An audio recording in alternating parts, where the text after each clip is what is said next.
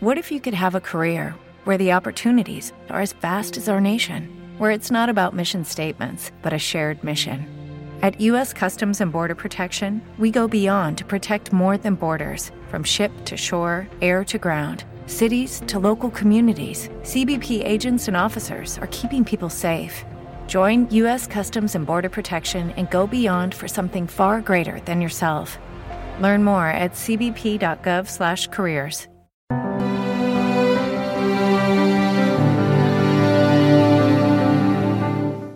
Alabado sea Jesucristo, presente en todos los agrarios del mundo. Sea por siempre bendito y alabado. En el nombre del Padre, del Hijo y del Espíritu Santo. Amén. El título de nuestra plática de hoy es Creencia y sapiencia. Una pregunta que a veces nos han hecho es la de ¿Es usted creyente?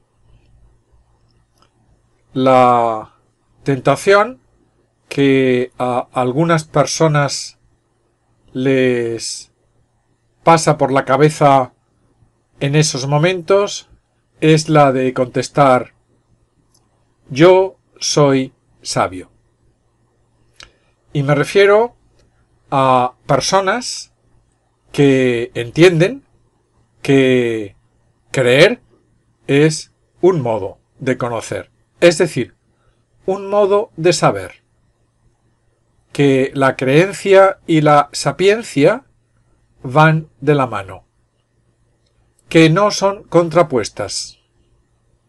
Como no se deben de contraponer la razón y la fe. Creer es saber. Creer es saber por otros medios distintos a la observación directa cosas o hechos ciertos. Y si nos paramos a pensar, esa pregunta ¿es usted creyente? solamente se puede contestar de una manera, Sí, por supuesto. Todos somos creyentes. Todos creemos a los testigos directos de algo. Así lo ratifica el derecho. Creemos en general a los que han estudiado, a los que nos merecen un crédito de credibilidad. Si no creyéramos a nadie, no sabríamos nada. No podríamos funcionar en la vida social. No podríamos dialogar con nadie. No podríamos tener conocimientos compartidos. Al saber, además de por la creencia o la observancia directa, se llega también por otros medios. El descubrimiento intelectual reflexivo, por ejemplo, o la constatación sensorial racionada, la mente y el corazón, se dice. Para saber cosas, podemos llegar por muchos caminos distintos. Y uno de ellos es la fe. Sí, sí, la fe sobrenatural. Porque si partimos de que existe Dios, a Dios llegamos precisamente a través de una reflexión, de un pensamiento razonado que parte de la obviedad de la existencia de Dios.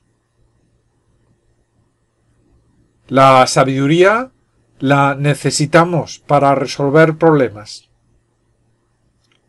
Hay que saber para vivir. Y no podemos despreciar ninguno de los caminos que nos llevan a saber. Ni la razón, ni el corazón, ni la creencia, ni la reflexión. Todo nos sirve para saber. No hay nada que sea incompatible, ningún camino que sea imposible como para ser denunciado desde otro camino. Si la meta es el conocimiento, todos los caminos son válidos. La fe también. Otra pregunta que a veces nos han hecho es esa otra, y esta es de mucha más difícil solución. La de ¿Cree usted en la Iglesia? Partimos ya de que nos hemos puesto más o menos de acuerdo en que todos somos creyentes. Pero la pregunta ahora es como muchísimo más concreta. ¿Cree usted en la Iglesia? Aquí la tentación recurrente podría ser bien contestar con la recitación del credo, esa oración que resume lo que creemos los cristianos, o bien diciendo que la Iglesia fue creada por Cristo Dios y hombre verdadero. Y bien, si la Iglesia fue creada por Jesucristo y Jesucristo existió, no hay dudas al respecto, y uno lee los Evangelios, y uno sabe, cree y sabe que Dios existe, pues entonces no es difícil creer en la Iglesia. Es más, es lo normal. De lo uno se sigue lo otro. De ser creyente se sigue que creamos en la Iglesia. Porque creo en Dios, creo en la Iglesia. Hoy, sin embargo, hay gente que presenta esto como una dicotomía. Hay quien dice creer en Dios, pero no en la Iglesia. Y también hay que dice lo contrario, que cree en la Iglesia, pero que no cree en Dios. Vaya disparate. Creer en la Iglesia es compatible con un sano anticlericalismo, con eso que dicen algunos que les impide creer en la Iglesia. Los males que han hecho ciertos creyentes. La trayectoria que ha llevado a algún país que se reconocía como identificado con la misión de la Iglesia a cometer algún tipo de tropelía. La vida de algunos eclesiásticos. Bien, todo eso es denunciable y es perfectamente compatible con creer en la Iglesia. Cuando nosotros decimos creo en la Iglesia, no decimos que nos parece bien todo lo que se hace en nombre de la Iglesia. Qué tontería, ¿verdad? Todos sabemos que absolutamente todos somos pecadores. Y que una de las mayores penas que anunció Jesucristo en el Evangelio fue para él escandaloso. La Iglesia está, la historia de la Iglesia está llena de escándalos, pero está también llena de santidad. Y la mente crítica sabrá discernir. La persona sabia sabe diferenciar. Por eso, de la misma manera que decíamos que creencia y sapiencia no se contraponen, sino que se conjugan, cooperan para llegar a conocimientos ciertos, podemos decir que de la creencia se, de la creencia en Dios se deriva la creencia en la Iglesia. Hay otra pregunta que nos podrían formular. Y es la de que diésemos nuestra opinión sobre esas personas que dicen yo no creo en nada. Bien, pues eso es imposible. Porque si alguien no cree en nada, tampoco sabe nada. Y si alguien no sabe nada, se puede calificar como un nihilista. Y hoy, haciendo una reflexión sobre la cultura contemporánea, hoy podemos decir que el nihilismo está muy presente en la sociedad actual. ¿Por qué será eso? ¿Por qué hay, podemos decir, mucha gente, bastante gente, que dice no creer en nada, que adoptan una postura escéptica ante todo conocimiento que no salga de ellos mismos. Una posible respuesta que podemos dar a ello es que creer en algo, lo que sea, le puede complicar a uno la vida. Efectivamente. Una persona creyente, y hemos dicho que todos lo somos, si al mismo tiempo se considera una persona racional, normal, esa persona actuará, conformará su vida de acuerdo con esas creencias.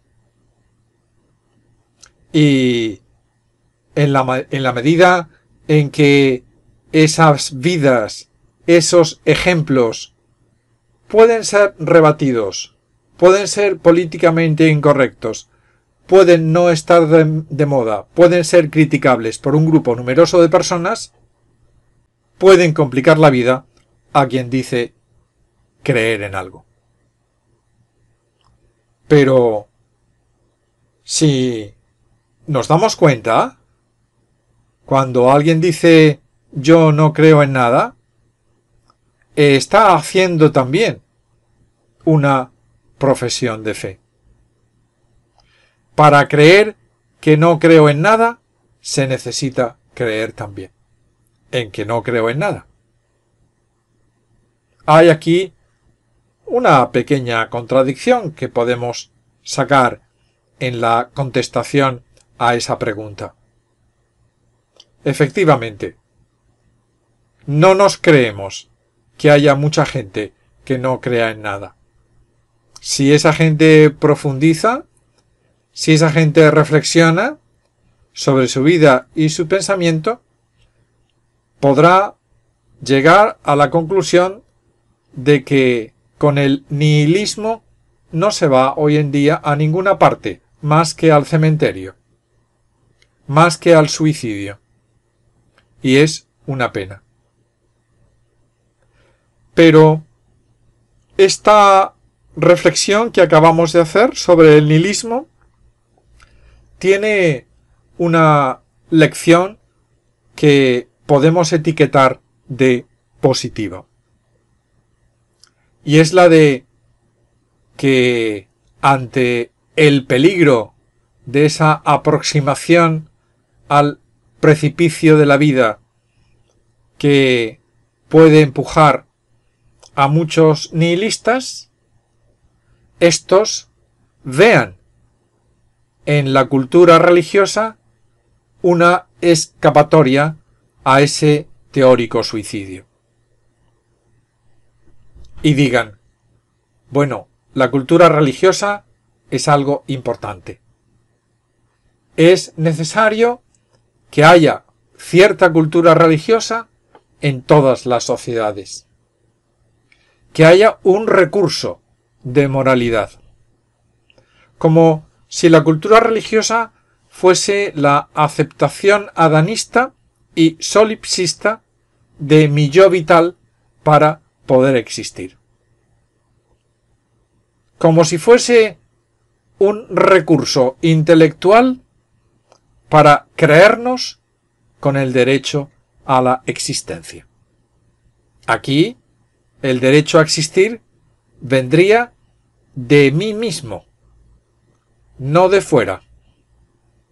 Yo sería, hemos llamado a esto adanismo, yo sería como el que me creo a mí mismo. Y solipsista, sin necesitar a nadie más. Es algo que sí que vemos, que está ciertamente presente en la cultura actual. Gente que acepta la religión como una manifestación de la vida social. Pero que de esa aceptación de la religión no se sigue nada que implique un compromiso de vida, una forma de relacionarse con los demás. Ni siquiera, por supuesto, nada que le lleve a uno a relacionarse con la divinidad. ¿Cómo podemos ayudar a esas personas? ¿Cómo podemos ayudar al nihilista que se ha hecho con algún sustento, con algún fundamento de la cultura religiosa para reafirmarse en la existencia? Pues bien, creemos que la respuesta es con nuestro ejemplo personal. Y es que la fe, la fe arrastra. El hombre que vive de fe, la persona que muestra con naturalidad las consecuencias que la fe tiene en su vida, esa persona arrastra a los demás. Les da una razón para vivir muchísimo más sólida muchísimo más fuerte que las razones que se pueden esgrimir para evitar el suicidio nihilista, el condenarse a la nada.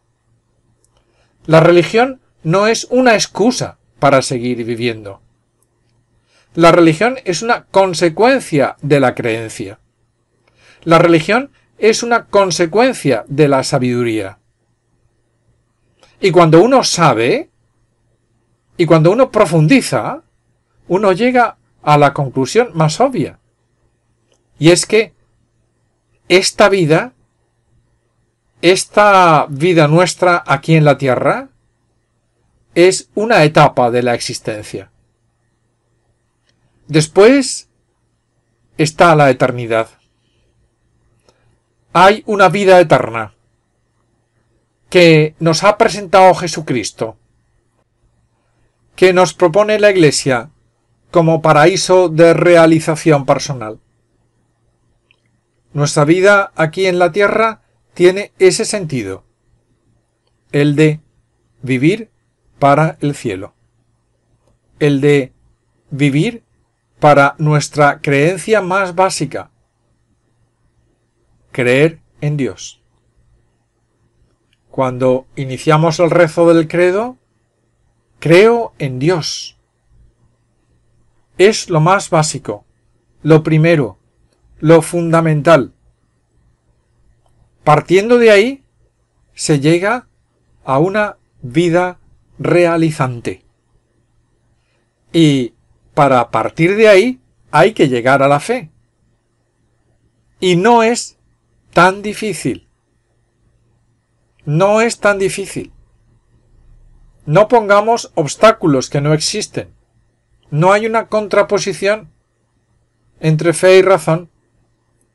No hay una contraposición entre iglesia y sociedad. Podemos, si tenemos la mente abierta, llegar a las conclusiones que han llegado la mayor parte de las personas que en este mundo han sido. Personas que han tenido fe en Dios. Personas que han tenido un criterio moral de comportamiento. Personas que han asumido la perfectibilidad que se da en nuestra vida inmortal en base al ejercicio que nosotros hagamos de nuestra vida mortal. Seamos misioneros de la fe. Esa es la razón de ser de la Iglesia. Eso es lo que nos pidió Jesucristo. Id y bautizad a todas las gentes, en el nombre del Padre, del Hijo y del Espíritu Santo. Te damos gracias, oh Dios, Espíritu Santo, por las luces recibidas meditando estas reflexiones, y te pedimos ayuda para sacar propósitos operativos de mejora, como verdaderos hijos de Dios. Que así sea. Amén.